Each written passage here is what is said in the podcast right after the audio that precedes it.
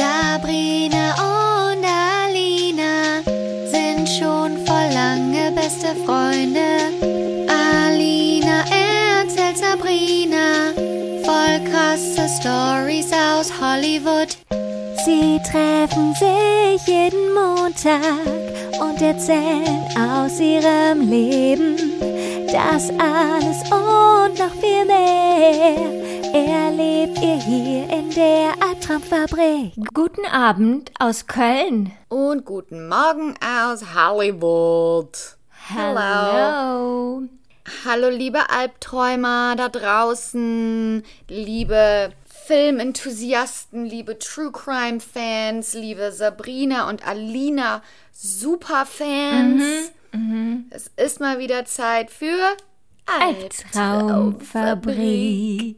mit der lieblichen Sabrina, die mir auf meinem Handy entgegensitzt. Und der. Ähm, Okay. mir ist gar kein Wort eingefallen. Adjektiv, Adjektiv, Adjektiv. Hm. Wunderschönen, flawless. Ja, sowas, sowas ist aber immer doof. Perfekt. Einem, einem fällt immer nur so die hinreißende, die atemberaubende. Ja, diese- immer nur was so. Diese altmodischen. Ja. Frauen werden immer auf sowas nur reduziert. Ja. Und deshalb wollte ich was sagen, anderes, aber mir ist gar nichts eingefallen. Die coole. Ja, die coole, lässige Alina. Cool und lässig habe ich noch nie jemand beschrieben. Dankeschön. Das war mein Ziel. Ich übe noch. Ist okay. Kannst, kannst du nächste Woche nochmal probieren. Ja, gut. Wie ist es, Hammer? Hammer gut ist es. Es ist richtig gut, das sag ich dir. Ja? Ja, doch. Gut, gut, gut. Gestern bin ich angebaggert worden. Was? Von einem Typen? Mhm. Yes. Ja. N- Nämlich, ich war in einer Bar Oh. hier in der Nähe, in Franklin Village, da in der Nähe vom, vom Mörderhaus. Ähm, da waren wir im La Poubelle. Ach, das kenne ich. Ja, im Mülleimer waren genau. wir. Und da haben wir, da war ich gerade dabei, Cocktails zu bestellen an der Bar und wir saßen so an einem kleinen Tisch, aber ich bin halt zur Bar gegangen und dann stand so ein paar Typen neben mir und ähm, der meinte dann halt so, what, what did you get? Was hast du bestellt? Und ich habe das gar nicht gecheckt, dass der mit mir redet. Ich habe so gedacht, er redet. Man hat irgendwie gar nicht, die Sensoren sind gar nicht mehr so richtig da, also wenn man draußen ist, ne, okay. weil man einfach nur mit sich selber abhängt. Ja. Und dann hat er das ein paar Mal gefragt, ne? Und dann habe ich so, oh, oh, are you talking to me? Hab ich dann so gesagt, ne? Der so, ja. Ich so, oh, ähm, das hier ist ein Moskau Mule und das hier ist ein Cabernet. Und der so, oh. Und dann hat er irgendwie so, irgendwie so ein, so ein Flirtspruch halt so, ähm, das ist genau das, was ich möchte, hat er irgendwie so gesagt. Und hat mich aber dabei so angeguckt, Ew. weißt du, so, so flirterig Ja. direkt. So, das war ein professioneller Flirter. Das war nicht das erste Mal, dass der sowas macht. Der weiß ganz genau, was er tut. Weißt du, was ich meine? Ja, verstehe. Und ich so, okay. Und der so, ähm, was ist denn das, was du möchtest? Oder irgendwie sowas. Ich so, äh, ich so, no. Ach so, und dann habe ich so gesagt, "Mm, I don't like this. Ich so, habe ich gesagt, nee, das mag ich jetzt nicht so, Ja. diesen Spruch. ja. Hab ich gesagt, I don't like this. Gut. Und hat er gesagt, oh, well, I'm not in the business of what you like oder irgendwie sowas komisches. Und ich so, okay, bye. Weil da hatte ich gerade bezahlt und dann habe ich meine Getränke so genommen. Ich so, okay, bye. Und habe mich so umgedreht und bin zum Tisch gegangen. Und dann wurde genau der Tisch neben uns frei und die haben sich da hingesetzt. Nein. Und dann hat er immer wieder zwischendurch, haben wir das immer auch schon so gemerkt, wir haben das immer schon so den Blick gemerkt, dass der gleich wieder da reinspringt und was sagt. Und der war auch, also der war sehr attraktiv eigentlich und das war auch eine nette Gruppe, aber der war halt so aggressiv irgendwie so, weißt du? Ich hatte dann das Gefühl, weil ich nicht direkt angesprungen bin auf seine Flirterei an der Bar, dass es dann so für ihn ja so eine Herausforderung war, Ja, weißt du? Ich genau. weiß natürlich nicht, ob das stimmt. Das ist so, das sind die Lücken, die ich aufgefüllt habe, Mhm. aber. Und dann hat er halt immer wieder irgendwie so einen Spruch reingelegt und hat er gesagt, hey, hey, ähm, mein Freund, der hat sein Instagram-Profil auf privat und ich sage, der soll das öffentlich machen. Was sagt ihr denn dazu? Und wir so, wenn der das privat haben will, dann soll er es privat lassen. We don't care. We don't give a shit. Und der Freund so, siehste. Und der so, ja, aber ich habe gerade ein Bild gepostet von, von ihm, von dem anderen. Wir so, ah, du willst nur, dass die Öffentlichkeit dein Foto sieht. ja, und dann immer wieder hat er, ist er da reingesprungen und dann ganz zum Schluss, ich glaube, dann irgendwie hat er dann zwischendurch gesagt, ja, was ist denn da eure Instagram-Handle oder so? Und wir so, no, no, this is just, we don't like this. no, thank you. Weißt du, immer so diese Umwege, um eigentlich eine Frage zu stellen. Ja. Und dann ganz zum Schluss meinte der so, ach, weil ich habe dann so irgendwas erzählt den Mädels und habe so, ich gestikuliere ja immer, ich bin immer groß, wenn ich eine Geschichte erzähle. Und dann hat er so gefragt, dann hat er so gefragt, where are you from? Weil wir auch auf Deutsch geredet haben, ne? Und dann habe ich gesagt, um, Germany. Und der so, oh, you, you are like telling a story with your whole soul and your whole body. I thought maybe you're from Italy. Und ich so, um, what? No, Germany, bla bla bla. Und dann hat er zu meiner Kollegin gesagt, ähm, nee, dann hat er wieder mit mir geredet und dann hat er gesagt, du hast wunderschöne Augen. Ich so, thanks. Oh Gott. Und dann hat er das gesagt, und dann habe ich meine, und dann habe ich meine Jacke angezogen, hat er gesagt, I love that jacket, it's so stylish. Ich habe schon deine Ohrringe gesehen und da habe ich schon gemerkt, dass du stylish Was bist. ist das denn für ein Typ, bitte? Einfach jetzt nur noch so in der Verzweiflung irgendwelche Komplimente rausgehauen. Ja, und ich so, genau. Thank you. Aber warum denkst du, dass ich jetzt hier irgendwie von dir brauche, so, okay, du hast eine gute Wahl getroffen, als du dich heute angezogen hast. Ich bin mit deiner Jacke und mit deinen Ohrringen auch zufrieden, weißt du? Ja, aber der wollte nur flirten. Der wollte halt was mit dir starten, aber er wusste nicht, Der wie er wollte mit mir sagen Sex haben. Soll. Ja. Hätte ich vielleicht mal machen sollen. Nein! Hatte ich auch keine Lust drauf. Ja, auf jeden Fall wollte ich nur sagen, ich hab's noch drauf. Du bist noch begehr- begehrenswert. Begehrend, begehrenswert. Und das ist die Hauptsache. Und ach so, nee, das hat er zum Schluss gesagt. Der hat, der hat zu, dann zu meiner Kollegin gesagt, Do you sometimes find yourself just staring at her? What? Can't take your eyes off of her? Das ist ein bisschen Psycho, Alina. Ah, nee, der hat das zu mir, warte, der hat das zu mir gesagt. Der hat zu mir gesagt, do people just sometimes just stare at you and they can't stop staring at you? Und ich so, no, Nein, that's das ist creepy. super creepy. ja. Und der so, that must be a lie. Ich so, alright, we're leaving before you murder one of us. ja, echt, ne? So fängt's nämlich an. Dann geben Mhm. Ja, sie dir die ganze Aufmerksamkeit und dann auf einmal dreht So fängt's an, komplett. du kannst du nicht aufhören, die anzustarren. Und dann zückt er nämlich, holt er das Messer raus und sticht dich ab. Und dann Genau. bist du schon hier im Podcast. Das ist die natürliche Abfolge der, Ereignisse. der Wenn man Ereignisse. All, wenn man, wenn Frau und Mann sich kennenlernen, so läuft es halt Ja. ab. Und am gleichen Tag, als ich, als mit mir geflirtet wurde nach drei Jahren, Mhm. ähm, hat mein Handy Mhm. mir ein Fotoalbum rausgeschmissen. Weißt du, wie Mhm. das iPhone manchmal so eine Kollektion Ja. macht einfach? Ja. Und dann war das so, ach, was stand denn da jetzt nochmal? Warte, kann ich das jetzt noch sehen? Oh ja, Summer 2020. Und ich guck's gerade an, deshalb hört man das. Summer 2020 Pet Friends. Und das ist einfach nur eine Slideshow von meinen Katzen. Von allen Fotos, die ich von meinen Katzen gemacht habe. Summer 2020 Pet Friends. Wow. Und dann ist, machen die da so eine romantische Musik darunter. Und das ist einfach nur Katzen von, äh, Fotos von Mitch und Dolores. Unglaublich. Und ich dachte so, wow, das ist das Beste, womit du Ja. Was du dir ausdenken konntest, iPhone, das ist das, was du in meinem Handy gefunden hast. Ha? Das war das ja. Highlight. 2020 von war ein hartes 2020. Jahr. Ja. Ja, Oh Mann. das war direkt nach meiner Trennung. Summer 2020. Pet Friends.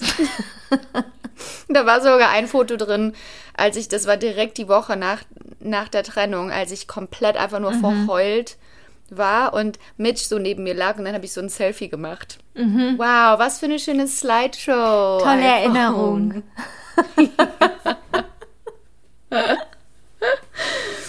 Ähm, Oh. Ich hatte einen richtig komischen Traum diese Woche. Was? Muss mir, Erzähl. muss mir sagen, was das bedeutet. Also, Ich interpretiere das. bitte. Ich habe ähm, in dem Traum habe ich in einer Wohnung gewohnt, die kannte ich aber nicht, die Wohnung. Aber Mhm. ich könnte sie dir jetzt ganz genau beschreiben, obwohl ich da noch nie war und diese Wohnung auch Okay. mir nicht gehört. Aber ich hatte dann, ich war dann in einem Raum und in einem anderen Raum hatte ich äh, ziemlich lange die, ähm, das Fenster geöffnet. So, das waren so Flügeltüren von dem Fenster und die waren sehr lange auf und ich war halt in dem anderen Raum. Und dann habe ich auf einmal gesehen, wie draußen so eine Kreatur war. Also das war so eine Art Zombie, also es war so eine Menschengestalt, aber der war ziemlich groß, hatte eine Glatze und so einen runden Kopf und hatte auch nichts an oben rum und der hat riesige Arme und riesige Hände und riesige Füße, wie so ein Zombie halt, so ein Walking Dead Zombie. Und dann Ja. ist er in das Fenster reingegangen. Und, und dann habe ich ganz schnell diese Tür zugemacht zu dem anderen, anderen Raum. Und dann ist er aber schon reingekommen und dann ähm, habe ich versucht wegzulaufen, habe es aber nicht mehr geschafft. Und dann war der so ähm, über mir und dann kurz bevor der mich hatte, bin ich aufgewacht. Dann bin ich so aufgewacht und hatte richtig schlimm Herzklopfen, Herzrasen und alles. Ja, weil dein Körper weiß ja nicht, oder dein Gehirn weiß nicht, ob du etwas wirklich erlebst oder nur denkst oder nur träumst Ja. oder was auch immer. Ähm, Was hattest du denn das Gefühl?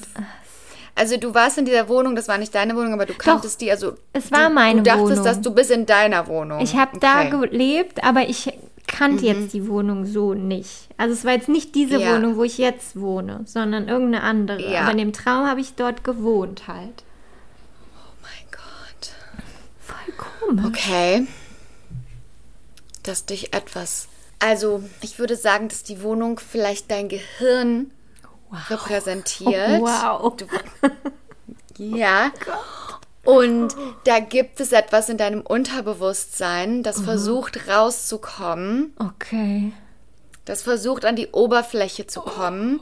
Du möchtest dich dem aber nicht gegenüberstellen, du möchtest dich damit nicht auseinandersetzen, weil es ist etwas, das ist sehr beängstigend und dem musst du ins Gesicht gucken, damit du da durch, da durchkommst quasi, etwas verarbeitest oder etwas eine, Wa- eine, eine zugrunde liegende Denkensweise, eine Wahrheit, etwas, was in der, äh, äh, ein Schmerz, der in der Vergangenheit passiert ist, den du noch nicht vollkommen durchlebt hast, den du noch nicht vollkommen durch deinen Körper hast, wandern lassen, damit er aus dir rausgeht. Es lebt in dir drin.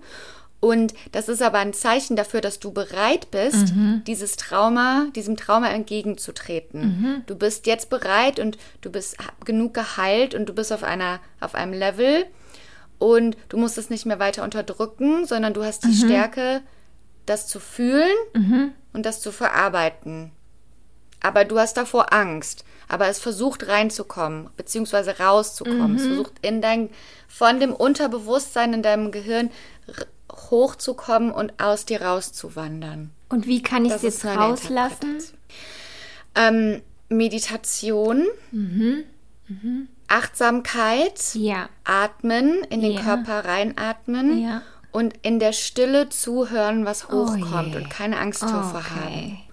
Und halte ein Tagebuch bereit, falls irgendetwas rauskommt, was raus möchte, weil äh, die Gedanken, die kreisen im Kopf, die kommen dann nicht raus, die müssen aufgeschrieben werden. Morgens Okay, direkt nach dem okay, okay. Aufstehen Ja. drei Seiten schreiben, egal was in dein, egal welche Gedanken in deinen Kopf kommen, drei Seiten einfach nur rausschreiben. Okay. Danke, Frau Doktor. Ich, bitte gerne. Du kannst so eine ähm, sowas anbieten. Ich könnte einen Lebensberatung, Ratschlag Traumberatung, Podcast. Traumberaterin. Traumberatung. Aline. Mhm. Ja.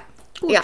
Die andere, also die Alternativerklärung ist, dass du dich connected hast mit ähm, einer Version von dir selbst ähm, auf einer anderen transzendentalen Ebene, wo es ähm, Monster wirklich gibt. Und ähm, das war einfach ein Monster, das dich gerade angegriffen hat. Das ist meine andere Erklärung. Klingt auch gut.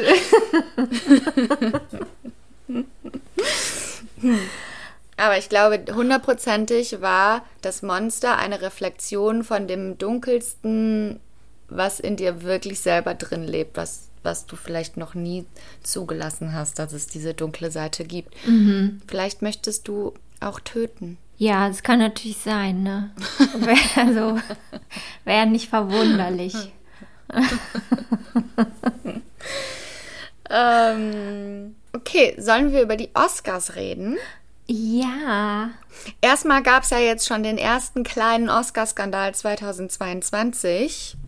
Denn ich weiß nicht, ob du das gehört hast, aber West Side Story ist ja nominiert für, ich glaube, sieben Oscars. Aha, das habe ich mitbekommen. Und Rachel Ziegler, die Hauptdarstellerin von West Side Story, die zwar selber persönlich nicht für einen Best Actress äh, Oscar nominiert ist, aber natürlich der Film ist auch für Best Picture nominiert. Ja. Also und sie ist ja die Hauptdarstellerin, Ja. das heißt, sie hat ja extrem dazu beigetragen, ähm, ist nicht war nicht, Nicht eingeladen, eingeladen. zu den Oscars. Und die Erklärung war dann so: Erstens sind die Oscars immer noch in kleinerem Rahmen als normal wegen der Pandemie, die ja immer noch abgeht. Also die haben weniger Gäste als vor ein paar Jahren. Zweitens ist es so, dass die Oscars selber nicht die Einladungen vergibt, sondern die Oscars geben eine gewisse Anzahl an Einladungen an die Studios, die Ja. die Filme produziert haben. Und die Studios entscheiden dann, wer bekommt eine von diesen limitierten Einladungen. Und es ist halt normal, wenn du nominiert bist oder wenn du etwas präsentierst, dass du eingeladen bist und ansonsten nicht. Aber, Ja, aber trotzdem. äh, aber da sind ja auch andere Leute. Von dem Film, der am meisten nominiert ist. Das ist peinlich. Mhm. Das einfach geht gar wieder. nicht. Nee. Und die sagen das zwar so, dass da so strikte Regeln sind, aber da sind immer irgendwelche Ottos, die da gar nicht Klar. hingehören, die irgendjemanden kennen oder die sich da reingekauft haben. Und die Academy, die kann natürlich selber auch Einladungen ausgeben. Weißt Ja. du, wenn irgendjemand muss doch gemerkt haben, Rachel Ziegler steht nicht mit auf der Gästeliste. Und also selbst like Steven Spielberg, weißt du, so nimm sie halt mit als dein, dein Plus One oder was auch immer. Mhm. Ja. Äh, weißt du, was ich meine? Und das hat natürlich dann, also auf Instagram hat sie ein Foto gepostet von sich in einem schönen Outfit und dann hat ein Fan kommentiert, wow, ich kann kaum abwarten, bis du zu sehen, was du auf dem roten Teppich der Oscars trägst. Und dann hat sie kommentiert und gesagt, ähm, ich bin leider nicht eingeladen, also Jogginghose und ich werde von zu Hause aus für den Film jubeln. Sie hat nicht mal proaktiv quasi gesagt, hey Leute, ich bin nicht eingeladen, sondern es war einfach nur eine Reaktion auf Ja. einen Kommentar. Ja, Gott. Und dann hat sie, dann haben die Fans halt natürlich direkt in den Kommentaren so, what, was Ja. ist da los? Und dann hat sie gesagt, ich habe alles versucht, aber ist irgendwie nicht möglich für mich. Und dann war das voll der Backlash hier in LA, Ja, besonders weil sie ja auch eine ähm, Hispanic, Ja. äh, äh, Teil der Hispanic Community ist und äh, weil wir ja alle wissen, die, die History von den Oscars und generell von Hollywood ja, sind eh unterrepräsentiert. Ist immer, ja, Oscars so white war ja mal ein trending Genau. Hashtag vor ein paar Jahren und jetzt ist es so, dass Rachel Siegler eingeladen ist und äh, einen Award präsentiert, Mhm. einen Oscar präsentieren wird. Und äh, Ach, da, Oscars, da haben die gedacht, ja, wieso muss das immer es erst muss einen immer Backlash erst einen geben? Shitstorm geben, ne? Denk doch mal ein bisschen nach. Ja, schade. Ja. Mhm. Aber wenigstens hat es was bewirkt, ne? Ja. Immerhin. Und ich habe dann daraufhin auch, weil West Side Story war auf, ich glaube, HBO Max oder so. Und daraufhin habe ich dann den Film auch angefangen. Davor habe ich den noch gar nicht gesehen. Ich habe ihn immer noch nicht zu Ende geguckt. Weil, keine Ahnung, man kennt halt West Side Story, ne? Kennt man halt von der ersten Verfilmung, ne? Ja, und ja, natürlich ist das eine gute Verfilmung, weil die so viel, die haben ein Riesen-Budget und es ist Steven Spielberg Ja, und die können die Besten der Besten. Das ist bestimmt Weißt schon das ist irgendwie so. Film. Ja, natürlich ist das schön, weil die können die Besten der Besten Mhm. holen, um diese Geschichte zu erzählen. Aber ich weiß nicht, ich sehe dann halt auch den Wert an anderen Filmen mit der Or Originalität und Mhm. ja. Anyways, so viel zu den aktuellen Oscar-Skandalen. Should we give our picks? Yes, jetzt sagen wir mal voraus oder empfehlen mal, wer gewinnen soll.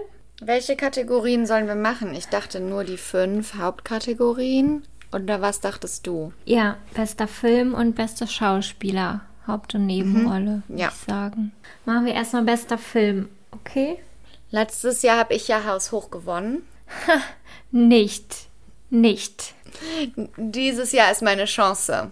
Vielleicht schaffst du es jetzt mal, Ja. gegen mich als Expertin zu gewinnen. Ja. Okay. Okay, also bei bester Film sind nominiert Belfast. Ähm, ich sag mal, wie ich den beschreibe, ja? Das ist ein Schwarz-Weiß-Film, der spielt in den 60er Jahren in Belfast. Ist von Kenneth Branagh und ist autobiografisch angehaucht. Die Oscars lieben ein autobiografisches Werk. Ja, kannst du sonst noch was dazu sagen? Nee. Nee, nee, gut. Also ich muss auch sagen, ich habe nur die Trailer geguckt. Von allen. Ja, ich habe davon noch nicht mal den Trailer geguckt, aber das Poster sieht so aus wie Billy Elliot. Ja, genau. Stimmt. Dann haben wir Coda. Da habe ich schon beim Trailer geheult. Bin ich ehrlich? Ja. Es ist so schön. Es geht um ein Mädchen. Ihre ganze Familie ist gehörlos und sie ist die einzige, die hören und sprechen kann. Und ihre große Leidenschaft ist das Singen. Und sie will gerne ans Musikcollege gehen, um zu studieren und muss dafür aber ihre Familie alleine lassen. Und das ist der Konflikt des Films. Und Marley Madeline spielt die Mutter und die ist ja eh eine mega bekannte gehörlose Schauspielerin. Die hat ja auch schon einen Oscar bekommen. Und dann gibt es am Ende halt diese Szene, wo ähm, die Tochter halt einen Auftritt hat und die Eltern, also ihre Familie, die schleichen sich dann in, in den Saal und dann entdeckt sie ihre äh, Familie im Publikum und dann fängt sie an, das ähm, Gesungene in Zeichensprache zu übersetzen für die Familie. Ich fange an zu heulen, einfach nur, weil du das erzählst. Das hat ja alles, alle Emotionen. Mega. Ich weiß, der Film, der. Ich bin darauf aufmerksam gew- geworden, weil man geht ja einfach nicht mehr so ins Kino wie früher. Und selbst im Stre in den Streaming-Plattformen, da guckt, keine Ahnung, man, man kriegt die Filme irgendwie nicht mehr so mit, habe ich das Gefühl, wie vor der Pandemie.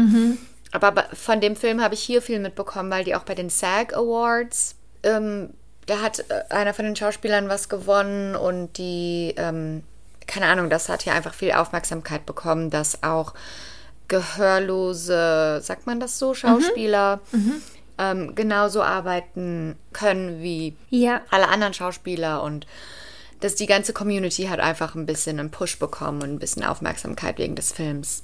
Ich muss ihn unbedingt gucken. ja, ich auch, auf jeden Fall. Also mich richtig angefixt. Dann sind nominiert Don't Look Up. Da haben wir hier auch schon drüber gesprochen. Ja, so komisch, ne? Weil das ist irgendwie so eine, so klar, die haben so viele Stars, aber halt so ein Netflix-Film, Ja. ne? Dass das jetzt bei den Oscars ist. Das ist irgendwie so symbolisiert komisch. diesen mega krassen Change, diese äh, mega krasse Ja. Veränderung, die gerade stattfindet in der Filmindustrie. Ja, war letztes Jahr schon teilweise, aber dieses Jahr echt noch krasser, ne? Ja, Dann haben wir Drive My Car. Das ist ein japanischer Film in Originalsprache. Eine Liebesgeschichte über einen Mann und seine Chauffeurin und wobei man viel aus deren Leben erfährt. Was genau, weiß ich jetzt leider nicht. Ich habe darüber auch nur ein Review gelesen und dass der Film total toll sein soll und dass er quasi vom filmemacherischen Standpunkt unglaublich toll sein soll. Aber habe ihn auch nicht gesehen. Ja, dann haben wir Dune. Erstaunlicherweise ein Science-Fiction-Fantasy-Film wo irgendwelche Leute versuchen, Planeten zu retten und gegeneinander Ja. kämpfen mit ganz tollen Waffen. Ja, Dune hat eine große Fanbase in der Science-Fiction-Welt und das ist ein Film mit Timothy Chalamet und Zendaya und man dachte irgendwie, Ja. nicht, man denkt halt so, okay, ne, wie, wie so ein Marvel-Film oder wie Ja, Star Wars genau. oder so. Und das, es wurde auch vorher schon versucht, Dune zu verfilmen und das war immer unerfolgreich und diesmal war es halt ein Erfolg. Und ja, habe ich nicht gesehen. Aber die Männer in meinem Leben, die es gesehen haben, fanden es toll. Natürlich, hör mal, das ist ein richtiger Männerfilm. Ja. So wie ist so ein bisschen wie Star Wars von der Ja. Sache her vielleicht. Ich glaube, ich glaube wahrscheinlich Leute, die sich in dem Bereich äh, auskennen, die würden sagen, wie kannst du das nur Ja. vergleichen? Aber für uns ist das, äh, ne? ich habe da keinen Sinn für, sag ich mal. Ich auch nicht. Ja, Aber ich würde es gucken, um meinen Horizont zu erweitern. ich nicht.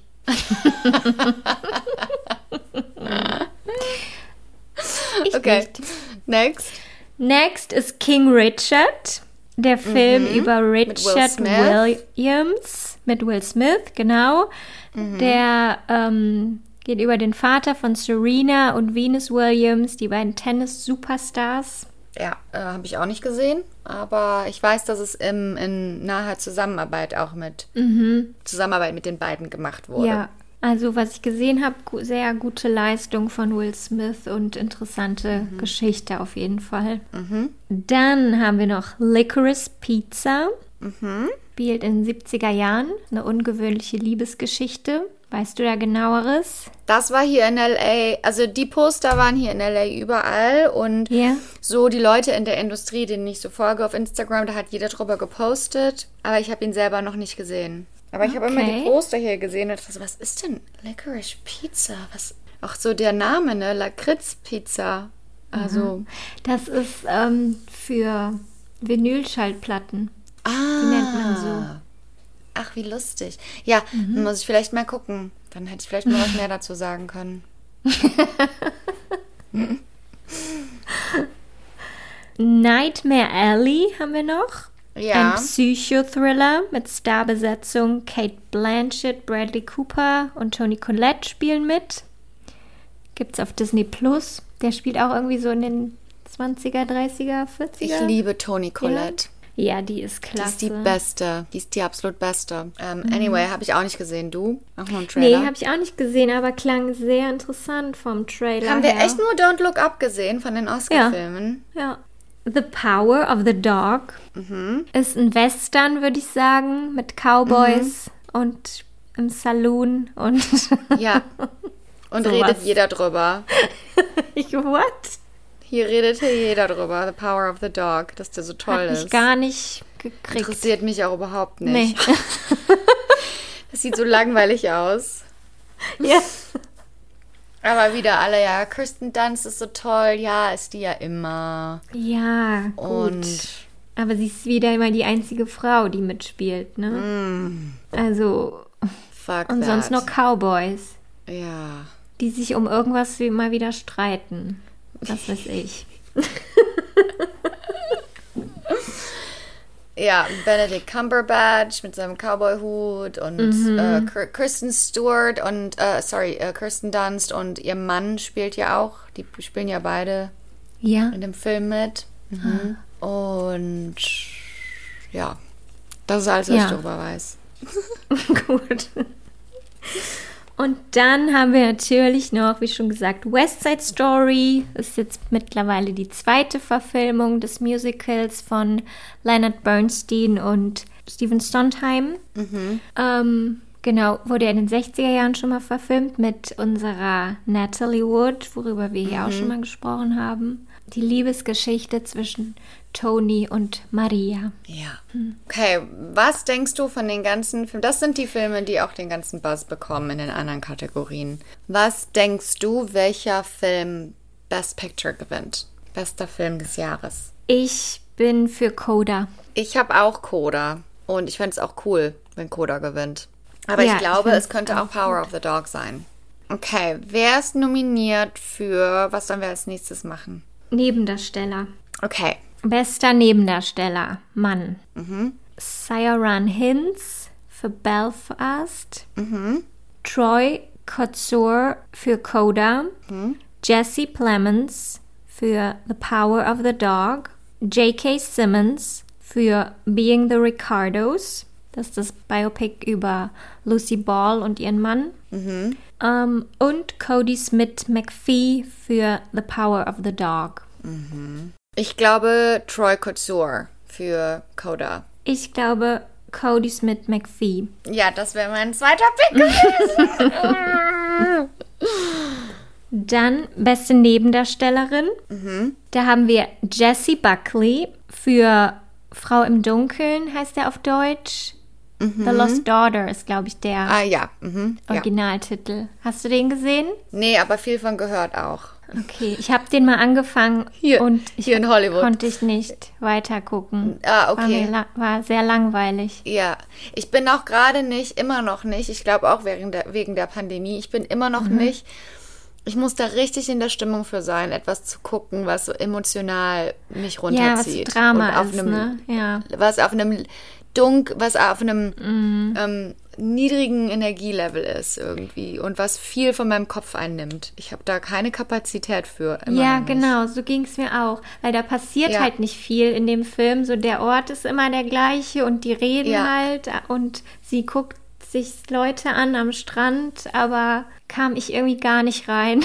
Ja, und ich habe halt das Gefühl, wo wir auch letztes, letzte Episode drüber gesprochen haben, dass ähm, es ist so viel passiert in den letzten zwei Jahren und es geht weiter und, und ähm, Pandemie, Krieg, dies, das. Ich habe das Gefühl, die Kapazität meines Gehirns geht den, der wahren Welt entgegen, wenn es zu solchen, zu diesen schrecklichen Sachen gibt.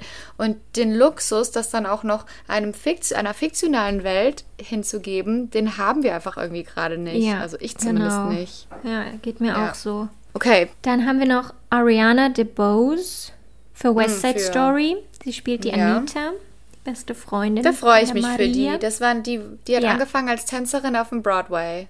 Oh, cool. Oder beziehungsweise hat angefangen als Tänzerin, war dann irgendwann auf dem Broadway. Ja. Judy Dench für Belfast. Mhm. Kirsten Dunst, The Power of the Dog. Und Ingenue Alice für Mhm. King Richard. Ich bin für Ayana DeBose, Für, ähm, West Side Story. Ah, ich, ich sage Ingenue Alice. Ist notiert. Dann bester Schauspieler, bester Hauptdarsteller. Da haben wir Javier Bardem für Being the Ricardos, Benedict Cumberbatch für The Power of the Dog, Andrew Garfield für Tick Tick Boom. Den habe ich gesehen. Tick, tick, ja? boom. Ja, Und? den musst du gucken. Echt? But Get Ready to Cry. Aber der ist echt gut. Oh. oh. Der ist wirklich gut und der ist eigentlich echt unglaublich, aber trotzdem wunderschön und ähm, Andrew Garfield ist echt gut. Okay, Den Film kann ich echt empfehlen. gut. Den gibt's, glaube ich, auf Netflix. Mhm. Beruht auch, auch auf einer wahren Geschichte. Beziehungsweise auf, ja, So halb autobiografisch von, ja, genau. über einen Komponisten. Mhm. Ja. Ähm, dann haben wir Will Smith für King Richard. Ist der einfach für einen Oscar nominiert, der Will? Ja. Und War noch, der schon mal für Pursuit of Happiness? Sorry. I don't know. Ich glaube Was ja. Ja, okay. Ähm, next. Who else? Denzel Washington. Mhm. Sagst du es auch so? Denzel? Ich sag Denzel. Ich sag aber Denzel Mhm. Für Macbeth. für Macbeth, genau. Macbeth. Das geht auch nicht weg, ne? Nee, Das das, kommt uns. immer wieder, hör mal. Da komm ich. Dann- ich hier. Also Shakespeare ist nicht so mein Cup of Tea, ne? Also, Gar nicht. Ich, die, ich würde das gut finden, wenn die das halt in modern machen würden. Mit moderner Sprache und modernem Ja. Setting und alles. Aber dass sie dann immer noch diese alte Sprache machen und immer noch mit so einer Ritterburg und sowas. Und manchmal, wenn ich hier so mit, ähm, mit anderen Schauspielern abhänge, dann und dann reden die so über Hamlet oder ähm, was wir für ein Stück gucken sollen oder über Shakespeare. Und ich habe dann so das Gefühl, dass manche sich einfach verpflichtet fühlen, Ja. Shakespeare zu mögen, weil man das mögen muss als seriöser Schauspieler. Und dann Ja, genau. sagen die so, ja, und die Performance von so und so als Hamlet war Mhm. ja auch life-changing und ich immer so, mhm, ja, Hamlet, total. Macbeth, Mhm. Ja. two thumbs up, so ein Spaß, das zu gucken, wie die alle getötet werden. Wow, ja. Ich glaube, da Clu kann How about Clueless? Clueless, anyone? Ja. Life-changing movie.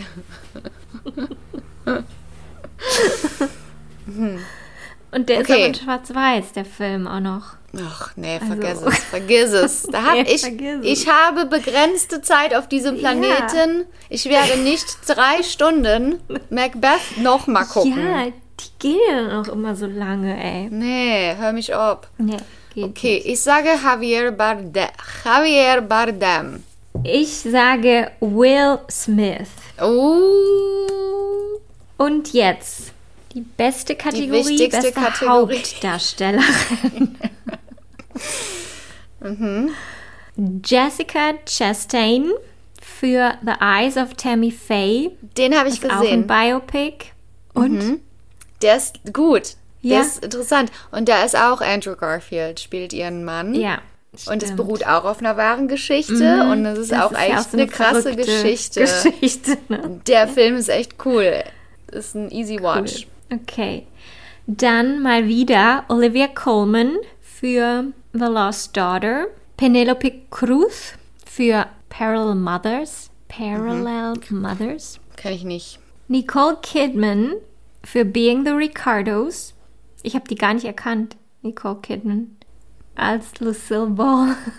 Ich weiß, als die Casting, ähm, als das rauskam, dass Nicole Kidman sie Lucille Ball spielen wird, ist mein Gruppenchat mit meinen ganzen Comedian-Friends total ausgerastet, weil wie kann denn Nicole Lucille Ball spielen? Die, die hat das ganze Gesicht so gebotoxt und Lucille Ball war dafür bekannt, große Fratzen zu schneiden und eine Comedian zu sein und Slapstick zu machen und das geht nicht, dass Nicole Kidman das spielt und so und andere meinten so, ja, aber es geht ja nicht um Lucille Ball, die Comedian, sondern es geht um die Genau. Beziehung zwischen Lucille und ja. ihrem Mann und ich habe es dann auch geguckt, Ricardo und wie heißt es dann nochmal? War das dann nicht, ich dachte immer, das wäre eine Miniserie gewesen. Ich hatte irgendwie das Gefühl, ich habe das in mehreren Teilen geguckt, aber es war ein Film. Okay. Ja, ich dachte so eine Miniserie bei den Oscars. Aber ich fand, die hat das gut gemacht. Ja, ich kann es vom Trailer beurteilen, fand ich auch gut, was ich da gesehen habe. Die konnte auch ihre Stirn bewegen. Vielleicht hat die da mal ein bisschen gewartet mit dem Botox oder Ja, die hat das jetzt aufgehört mit dem Botox. Das ist nicht mehr Ja. so schlimm wie früher. so. Ja. Es geht ja, weg nach einer Zeit.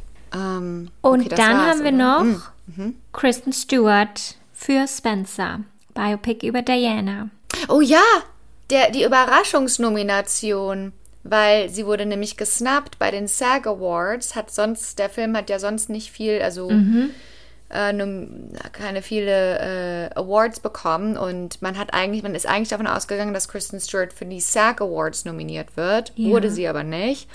Und normalerweise sind ja so Golden Globes, SAGs, sind immer so ein bisschen die Vorreiter Ja, dafür. genau. Und ähm, Kristen Stewart wurde gesnappt und jetzt auf einmal bekommt sie diese Oscar-Nominierung. Das hat alle ein bisschen überrascht hier. Mhm. Aber ich habe nur Gutes gehört über ihre Performance in Spencer. Hast aber nicht gesehen. Nope. Okay. Ich würde den aber schon gern gucken. Den würde ich auch gerne gucken. Mhm. Und in dem Trailer sieht die ja wirklich so aus wie Diana. Ne? Mhm. Zuerst habe ich mich, zuerst war ich genervt, damals als das Casting rauskam, weil ich mir gedacht habe, es gibt so viele unglaublich gute Ja. britische Genau. Schauspielerinnen.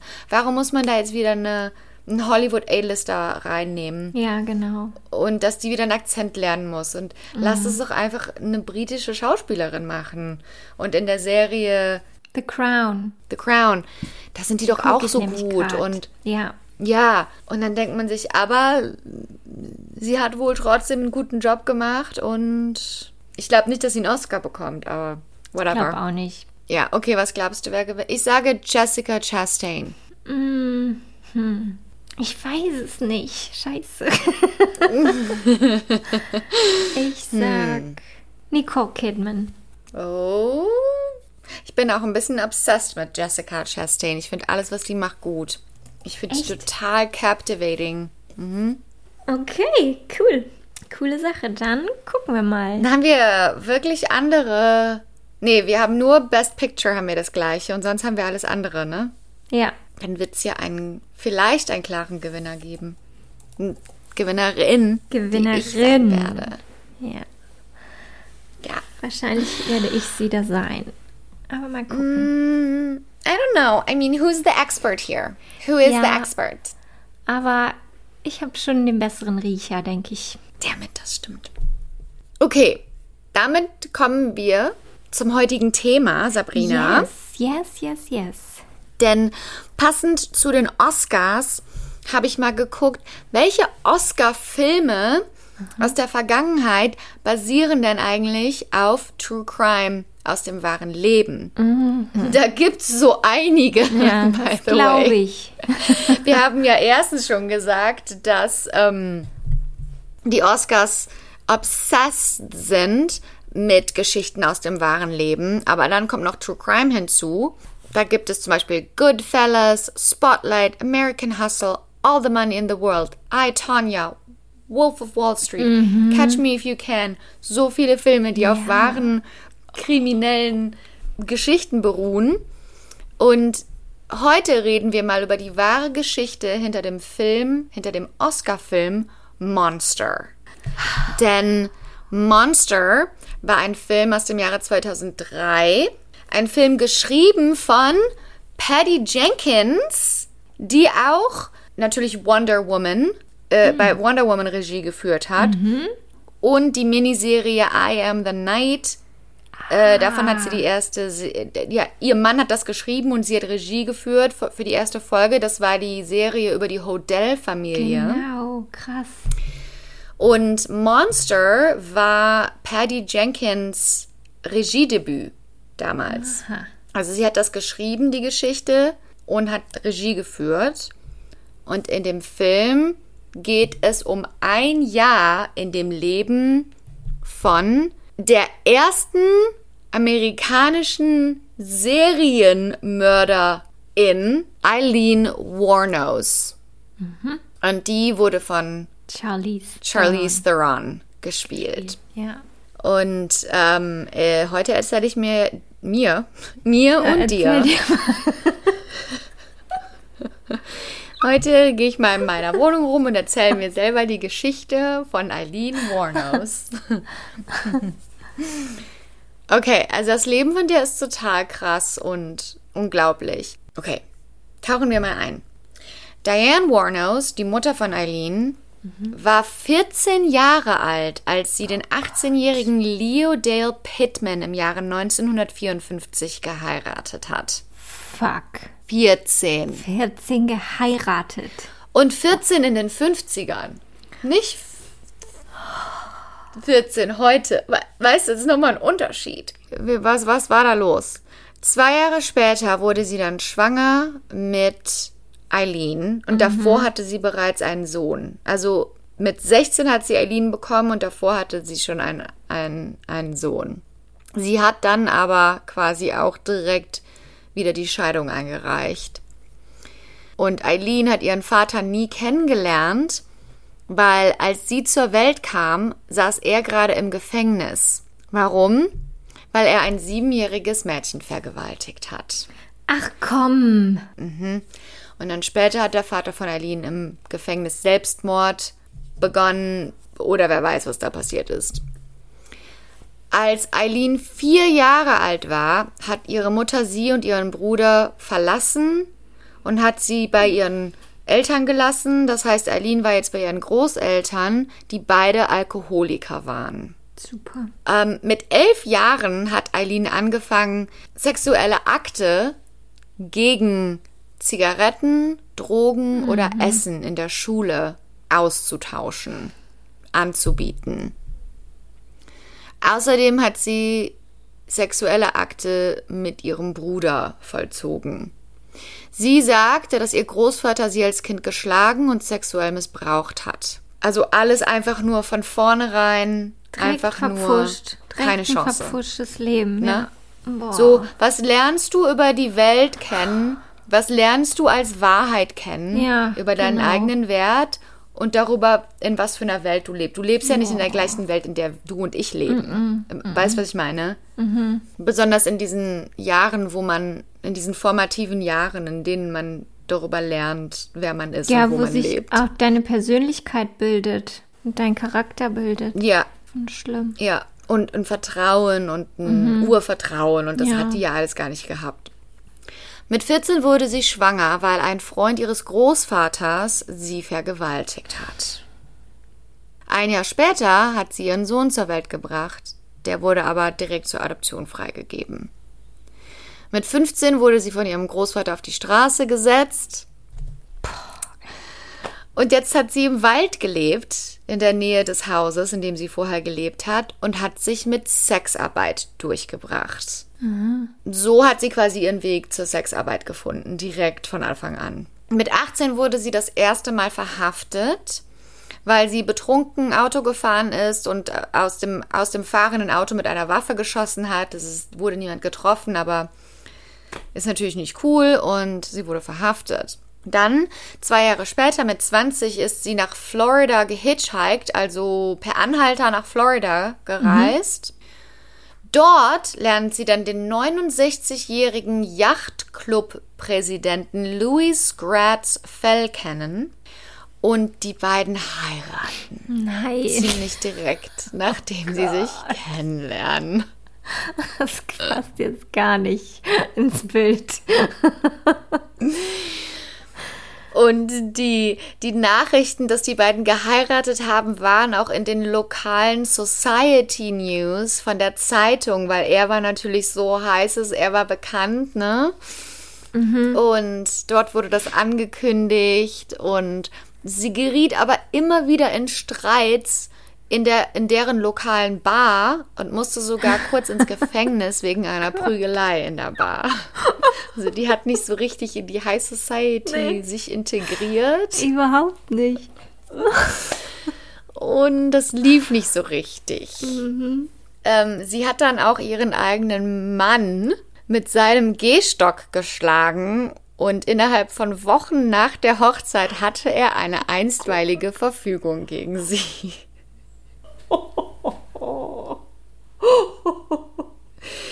Ja, Das ist einfach nur krass.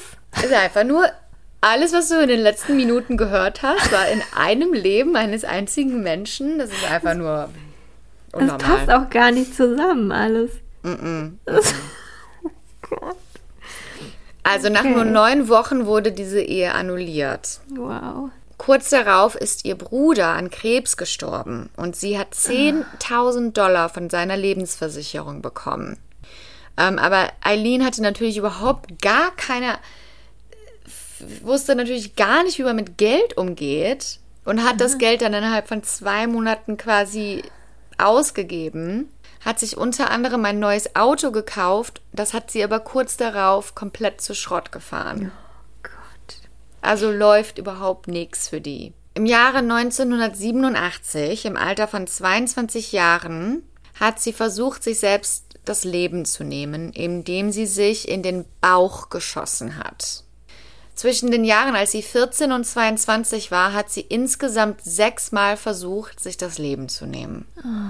Was einfach nur sowas von Das ist so traurig. traurig ist, dass jemand wirklich das Leben und die Welt so betrachtet, dass es einfach wertlos ist für die. Aber weil die Ja. hat ja auch nichts anderes gelernt, ne? Über sich selber und über die Welt. Die hatte ja keine Chance. Gar nicht, gar nicht. Und dann noch als Frau. 1981 hat sie einen Kiosk überfallen, hat 35 Dollar und zwei Schachteln Zigaretten gestohlen, wurde aber dabei ertappt, festgenommen und musste ein Jahr ins Gefängnis. Und so ging das dann quasi weiter für Eileen. Also über die Jahre hat sie immer wieder in Anführungsstrichen kleine kriminelle Aktivitäten ausgeführt. Ab und zu mal wurde sie gefasst, ab und zu nicht. Stand auf, es gab alle möglichen ähm, Verhaftungsbefehle für sie. Sie war halt einfach in diesem kriminellen, ähm, Teufelskreis. ja, sie war in diesem, in diesem Teufelskreis einfach, steckte sie fest. Dann im Jahre 1986, mit, sie ist jetzt, lebt jetzt quasi in Florida. Mhm. Ähm, sie ist 30 Jahre alt und sie lernt die 24-jährige Tyria Moore kennen in einer Gay Bar in Daytona Beach. Mhm. Ähm, Tyria Moore wird in dem Film Monster von Christina Ricci gespielt. Mhm. Eileen hat später gesagt, dass sie sie geliebt hatten, dass die eine Liebesbeziehung hatten. Da ist aber nicht viel darüber bekannt und in dem Film ist das halt teilweise, teilweise fiktionalisiert, so wie die sich das halt gedacht haben. Mhm. Aber Tyria Moore und Eileen sind dann zusammengezogen und haben sich hauptsächlich finanziell über Wasser gehalten durch die Sexarbeit von Eileen. Dann, am 30.11.1989 kam Richard Charles Mallory, ein 51-jähriger Elektronikladenbesitzer, zu Eileen für Sex. Mhm. Er wollte etwas ganz Spezielles und hat sie deshalb in eine abgelegene Gegend gebracht. Also die Sexarbeit von ihr war nicht glamourös. Ich glaube, man denkt auf ke für keine Sexarbeit glamourös, aber manches ist ja mehr organisiert, selbst mhm. wenn es illegal ist und manches ist weniger organisiert. Und bei Eileen war es halt so unorganisiert, wie es halt am Straßenrand, auf der Straße, mhm. die Leute, die man kennenlernt und so. Da gab es überhaupt gar keine Sicherheit oder mhm. gar nichts. Und er hat sie in eine abgelegene Gegend gebracht für Sex, hat sie dort aber vergewaltigt, geschlagen und zerstümmelt teilweise, woraufhin sie ihn aus Selbstverteidigung erschossen hat mit einer 22er Pistole, die sie immer mit sich getragen hat. Mhm. Richard Charles Mallory war schon mal wegen versuchter Vergewaltigung angeklagt gewesen und war sogar im Gefängnis in Maryland. Also er war ein Vergewaltiger mhm. und äh, circa zwei Wochen später wurde sein Auto gefunden und kurz darauf wurde seine Leiche gefunden. Mhm. Sechs Monate später, am 9, 19. Mai 1990, wurde David Andrew Spears, ein sieben 48-jähriger Bauarbeiter für vermisst erklärt. Am 1. Juni wurde sein, nack sein, nackter Körper gefunden an der Straßenseite der Route 19 in Florida, also eine, ein Highway, eine mhm. Autobahn. Er war sechsmal erschossen worden. Kurz darauf, am 6. Juni 1990, wurde der, die Leiche von Charles Edmund Carscadden gefunden, ein 40-jähriger Rodeo-Arbeiter. Er war neunmal erschossen worden. Eileen wurde von Zeugen mit seinem Auto gesehen. Mhm. Am 4. Juli wurde das Auto von Peter Abraham Seams gefunden, ein 65-jähriger Rentner. Eileen und ihre Freundin Tyria wurden dabei gesehen, wie sie das Auto abgestellt haben und verlassen haben. Und Eileens Fingerabdruck wurde im Auto gefunden. Der Körper von Peter wurde nie gefunden. Mhm. Im gleichen Monat, am 31. Juli, wurde Troy Eugene Burkeys für vermisst erklärt. Ein 50-jähriger Wurstverkäufer. Auf Englisch stand das Sausage Salesman. Das finde ich gut. Guter Beruf. Ein Sausage Salesman wurde am 4. August, äh, wurde sein Körper gefunden am, am entlang des Highways er wurde zweimal erschossen. Am 12. September wurde der Körper von Charles Richard Humphreys, ein 56-jähriger Ex-US Air Force Major und auch ein Ex-Police Chief, gefunden. Er war noch komplett angezogen und wurde sechsmal in den Kopf und in den Körper geschossen. Am 19. November 1990 wurde der fast nackte Körper von Walter Gina Antonio gefunden, ein 62-jähriger Trucker und Security Guard. Er wurde insgesamt fünfmal erschossen.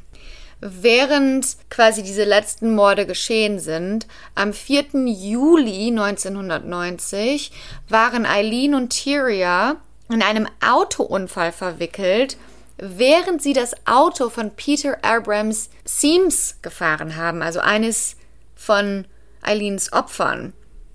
Mit diesem Auto sind sie in einen Autounfall geraten und sind quasi geflohen. Aber da war eine Zeugin, die hat das alles gesehen. Gott.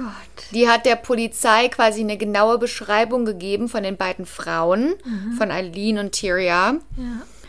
Und die Polizei hat außerdem alle möglichen Sachen, die den Opfern gehörte, in Pfandhäusern in der Gegend gefunden. Also Eileen hat dann quasi von denen gestohlen, hat das an Pfandhäuser verkauft.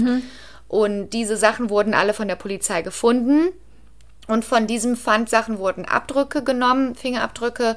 Das waren die gleiche Fingerabdrücke, die innerhalb des Autos gefunden wurden. Und weil Eileen schon so oft verhaftet wurde, hatten sie die Fingerabdrücke natürlich in der Datenbank Ja. und wussten dann genau, wer es war Okay. und wer für diese ganzen Morde zuständig waren, die alle sehr ähnlich waren. Und am 9. Januar 1991 wurde Eileen dann verhaftet. Am nächsten Tag haben sie auch äh, Tyria Moore gefunden in Scranton, Pennsylvania. Und sie hat zugestimmt, der Polizei zu helfen, ein Geständnis aus Eileen rauszubekommen, dafür, dass sie Immunität bekommt. Sie ist dann mit der Polizei zurück nach Florida gekommen und hat Eileen mehrmals angerufen und hat Eileen gebeten, quasi alles zu gestehen, damit Tyria nichts passiert. Und drei Tage später, am 16. Januar, hat Eileen die Morde gestanden. Sie hat natürlich gesagt, dass das alles passiert ist aus Se Selbstverteidigung. Dass die Männer sie entweder vergewaltigt haben oder dass sie sie vergewaltigen wollten.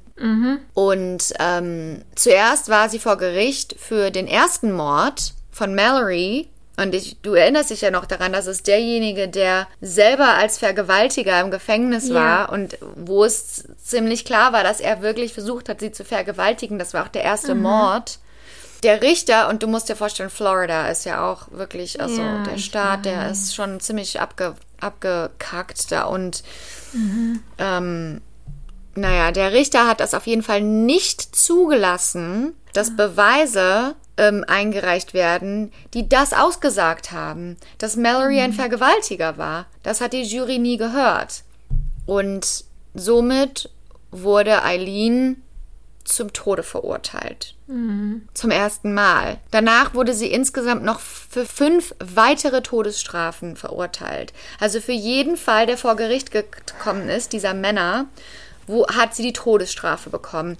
Bis auf den Fall von Peter Abraham Seams, weil der Körper nie gefunden wurde. Wo sie keine Leiche hatten, ja. Genau. Das macht heißt, sie hat so insgesamt sauer. sechs Todes Todesstrafen bekommen. Diese Frau, die noch nie eine Chance hatte in dem System, in dem, was ihr angetan wurde und die Sexarbeit. Aber weißt du, das ist natürlich die Gesellschaft, da ist eine Sexarbeiterin, ne? Das wird nicht respektiert. Die hat sich der Gefahr selber ausges ausgesetzt. Das ist eine Frau. Man sagt gerne, dass Frauen Monster sind oder, ne, diese, die Frau ist the villain. We love that storyline. Und so schnell, so schnell kann eine Frau sechsmal zu Tode verurteilt werden. Wie viele Männer sitzen vor, stehen vor Gericht für Mord, Totschlag, Vergewaltigung? Und wir sagen es immer wieder in diesem Podcast und, und ja, stempelt uns ab als keine Ahnung was, aber das ist das Produkt eines Patriarchats. Wenn man sich, wenn, das, Ja. wenn das System für dich gebaut wurde, dann bist du beschützt in diesem System. Und wenn das System nicht für dich gebaut wurde, dann bist du gefickt. Ja, genau. Und ich sage nicht, dass sie nicht schuldig ist. Sie hat Nein, Leute umgebracht und wer weiß, was in den anderen Fällen passiert ist. Aber äh, die Diskrepanz ist einfach nicht. Sie hat auch keinen fairen Gerichtsprozess bekommen. Nee, nee. Sie wurde ja direkt zu Tode verurteilt für den ersten Fall. Ohne dass man wusste, sie ist eine Serienmörderin. Ja, direkt als Männerhasserin abgestempelt, die sich Mhm. Ja. nicht unter Kontrolle hat. Der, und, der, und der männliche Richter hat gesagt, nö, das ist nicht relevant, dass Nicht das Opfer ein relevant, Vergewaltiger war. nee, kann ja nicht. Sie war ja eine Sexarbeiterin. Wie soll man eine Sexarbeiterin vergewaltigen? Genau, genau, genau. Und wir sind ja jetzt hier auch noch äh, zu einer ganz anderen Ja. Zeit. In den 90ern. Das ist einfach nur schlimm. Sie saß dann auch über zehn Jahre auf Death Row, hat Mhm. versucht, das Ergebnis rückgängig zu machen. Das wurde aber überhaupt gar nicht mit sechs Todesstrafen. Also da hat gar nichts geklappt. Sie hat dann während ihrer Zeit auf Death Row Interviews gegeben, hat sich mit einem Reporter mhm. ab und zu mal getroffen und ähm, Sie hat auch gesagt, dass sie dort im Gefängnis überhaupt nicht menschlich behandelt wurde. Also die Leute, die da gearbeitet haben, die haben sie zusätzlich dazu, dass sie bereits schon im Gefängnis war, ganz, ganz schrecklich behandelt. Schlimmer als alle anderen Inmates. Und sie hat sich immer wieder beschwert, aber das hat niemanden interessiert. Und ja, sie hat mit einem Reporter gesprochen, nachdem sie bereits zehn Jahre auf Death Row sagt. Und hat dann auf, also vor der Kamera quasi gesagt, ich weiß, ich habe gesagt, dass das Selbstverteidigung war. Das war auch Selbstverteidigung im Falle von Mallory, der hat mich vergewaltigt. Aber bei den anderen, da wollte ich einfach nur stehlen und ich wollte sie töten und mhm. ähm, ich wollte keinen Zeugen und das und ich würde es wieder tun mhm. und ich bereue es nicht. Und dann, als sie dachte, dass die Kamera nicht mehr aufnimmt, hat sie dem Reporter gesagt, das war alles Selbstverteidigung, aber ich kann nicht mehr auf Death Row sitzen. Ich möchte einfach nur noch sterben. What? Mhm. Sie hat quasi gesagt, ich möchte, dass die Leute denken, dass ich ein Monster bin und dass ich wieder töten würde und dass es keine andere Wahl gibt, als mich so, so schnell wie möglich zu töten. Oh Gott. Sie hat dann sogar auch einen Brief geschrieben, wo sie gesagt hat, ich würde wieder töten, ich würde sofort wieder töten. Und ihr, ihr Anwalt hat immer wieder gesagt, sie ist nicht in der Verfassung, sie wurde diagnostiziert mit einer Psychose, mhm. sie, sie ist nicht bei Sinnen, sie sagt Sachen, sie. Und aber die, die Gefängnispsychologen haben dann gesagt, nee, nee, die ist klar bei Sinnen und die ist gesund. Und sie hat dann zu diesem Reporter gesagt, You sabotaged my ass, society and the cops and the system. A raped woman got executed and was used for books and movies and shit. Thanks a lot, Society, for railroad railroading my ass. Also, du hast meinen Arsch sabotiert. Die Gesellschaft und die Bullen und das System. Eine vergewaltigte Frau wurde hingerichtet und für Bücher und Filme und so einen Scheiß benutzt. Danke, Gesellschaft, dass du meinen Arsch so ausgetrickst hast. Das war unter anderem etwas, was sie gesagt hat. Und das letzte, was sie in die Kamera gesagt hat, als der Reporter sie das letzte Mal gesehen hat, war Danke, Gesellschaft, dass du mich so gefickt mhm. hast, quasi. Mhm. Und das stimmt ja auch so, ne? So ja. eine vergewaltigte Frau und Mutter wird hingerichtet mhm. und dann wird sie benutzt für, wird ihr Leben benutzt für. Um Geld zu verdienen damit. Ja. Mhm. Am 9. Oktober 2002 wird Eileen hingerichtet. Sie durfte ein letztes Mal aussuchen. Das ist das letzte Mal darf alles sein, was unter 20 Dollar kostet. Wow. Sie hat aber gesagt, möchte sie nicht, sie will einfach nur einen Kaffee.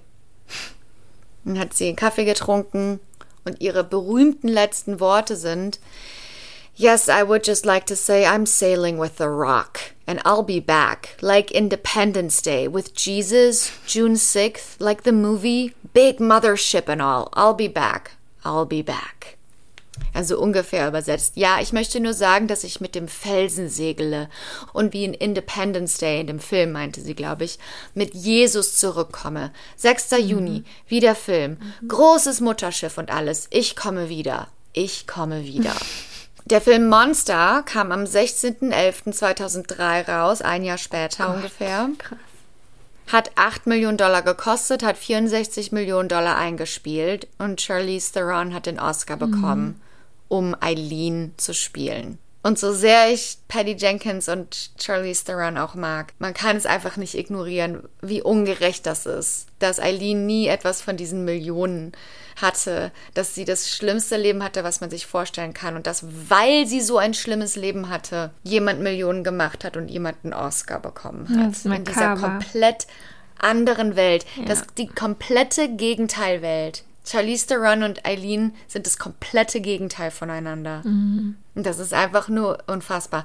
Ähm, Gott sei Dank hat es Patty Jenkins gemacht, jemand mit einem Verständnis mhm. dafür, weil in dem Film wurde es ausschließlich als Selbstverteidigung mhm. dargestellt, jeder einzelne Mord. Das war auch eine Kritik am Film von den Familien der Opfer. Aber ich glaube, die Einsicht hat natürlich nie stattgefunden. Also wenn man das, wenn man sich den Fall jetzt durchliest und man sagt, offiziell von Politikern, von dem Staat Amerika, von dem, von Florida wurde eine Frau hingerichtet, die so behandelt wurde von der Gesellschaft, die sich selbst verteidigt hat. Das ist ein, eigentlich unglaublich. Und es macht einen einfach nur wütend. Mhm. Mich macht es total wütend, dass sie zu Tode verurteilt wurde. Ja. Und das ist die wahre Geschichte hinter dem Oscar-Film Monster, den ich übrigens noch nie gesehen habe. What? Ja, muss ich mal gucken jetzt. Charlize hat es wirklich gut gespielt. Ich weiß aber auch noch damals, 2003, als der rauskam, da haben alle so gesagt, wow, und Charlize Theron ist so mutig, sich als so hübsche Schauspielerin so hässlich zu zeigen und so Mut zur Hässlichkeit und so was. Oh, Leute, ey. Mut zur Hässlichkeit. ja. Das ist auch immer noch eine wahre Person, die Eileen, ne? so. Eine hässliche Frau hätten sie ja nicht nehmen können. Die kriegt ja nicht so eine Rolle. Ist ja Nee. Quatsch. Also Nee, ne, als Schauspielerin muss man schon alles haben. Genau, da muss man sich Talent halt hässlich schminken lassen. Ja. Hässlich. Oh Gott. Diese Gesellschaft ist so abgefuckt. Ich habe diese ähm, Serie geguckt, ähm, Bad Vegan auf Netflix. Hab, bin noch nicht fertig. Ah, Hast du das ja. geguckt? Ich habe Bad Vegan geguckt, ja. Ah, ich bin noch Ähm, nicht ganz Ich bin fertig. fertig. Gott, das ist auch so eine Äh. krasse Story wieder. So eine Ja. verrückte Amerika-Story. Wie Mhm. ausgedacht wieder. Ja, total unglaublich. Und dieser Mann wieder so manipulativ Oh. und wieder diese ganzen Stories, die rauskommen, wo Frauen den Männern Geld Ja. geben, wie bei dem Tinder-Swindler. Was ist denn da los? Genau wie bei dem Tinder-Swindler. Ja, Aber wo auch alle so erzählen, ja, und niemand wusste eigentlich, was der arbeitet und der war Mhm. total suspekt und weißt du, so, wo ich mir denke, und ja, die haben ja auch mit ihr Leute, geredet, aber die hat ja dann. Ja, was macht man dann? Aber was machst du dann? Weißt du, dann gehst du Oh. zur Polizei oder die können ja auch nichts machen. Also, wenn jemand alles freiwillig in Anführungsstrichen macht. Ja, ich hätte den beschattet. Ja, aber jetzt überleg mal, ja, das ist echt, das ist echt eine krasse Story. Aber dann war doch auch, wo der sich mit einem anderen Namen gemeldet hat und dann haben die den Namen Ja. gegoogelt und dann war das irgendwas. Und dann war der im Gefängnis Keine und dann Ahnung. haben sie ihr das gesagt. Ja, und dann genau. hat die gesagt, nee, dafür gibt es eine Erklärung. Nee, ich gucke das dann und ich Genau. versuche ja auch immer zu verstehen, okay, die ist gebrainwashed, Nee. okay, der ist manipulativ.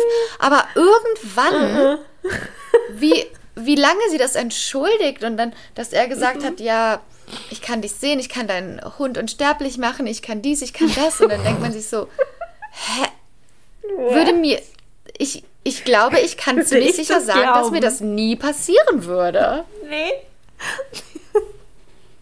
Und Also- wirklich. Und wenn ich dir, dir sowas jemals erzählen würde, dann komm bitte nach Deutschland und hau mir eine Ja. rein, okay? Wenn Ich ich, würde- sowas ja. machen sollte. Ja. Also, Ich würde eine Intervention machen und ich, Ja, ich würde nicht aufhören. Bis du, ich würde dich so wachrütteln, bis du mir Ja. zuhörst. genau. Also, einfach nur verrückt. Ja. Ja, ich gucke die jetzt zu Ende. Und dann können wir nächste Woche nochmal ein Abschlussgespräch machen. Genau, weil der Journalist ist ja auch da drin, der den Artikel rausgebracht hat und Mhm. ähm, der hat dann quasi nach der Doku nochmal noch mal einen Artikel mit ihr rausgebracht, weil Mhm. Okay. sie hatte ein paar Meinungen zu dem Edit auch Ja. und zu dem, wie Ja. das geendet hat. Wollte sie noch mal ein paar Sachen sagen. Ähm, Ja. Das musst du dir dann auch durchlesen. Okay. Ja. Okay. Alrighty. Dann gucken wir alle Bad Vegan diese Woche. Und ähm, ja, wie immer schickt uns Fragen, Meinungen, alles, was ihr wollt. Und habt eine ganz tolle Oscar-Woche. Die Oscars sind ja, haben ja jetzt heute schon stattgefunden, ne? Ja, Haben ja jetzt heute, schon gestern schon vorbei. stattgefunden. Genau. Wir sind in der Zukunft und huh, dann wissen, crazy. wissen wir ja schon, wer gewonnen hat. Ihr bleibst du dann auf und guckst die Oscars? Nee, das schaffe ich nicht. Habe ich Bin ich früher mal alt gemacht. für. Dann haben wir Ja. immer so Eis und Chips und Schokolade, alles, was man wollte, geholt und bin nochmal gespannt. Früher habe ich das auch gemacht, aber jetzt schaffe ich das nicht mehr. Aber die kommen dann immer ganz früh morgens. Am nächsten Tag kommt direkt Ach die ja, Wiederholung. stimmt. und dann gucke ich mir das an. Er muss aber Social Media vermeiden, direkt, wenn du aufstehst, weil dann siehst du sofort direkt alle Memes und alle GIFs Oh ja, ja. so. ja. Ähm, alright, well, ähm, habt eine gute Woche und ich sag mal aus L.A. gute Nacht nach Gölle. Und guten Morgen nach Hollywood.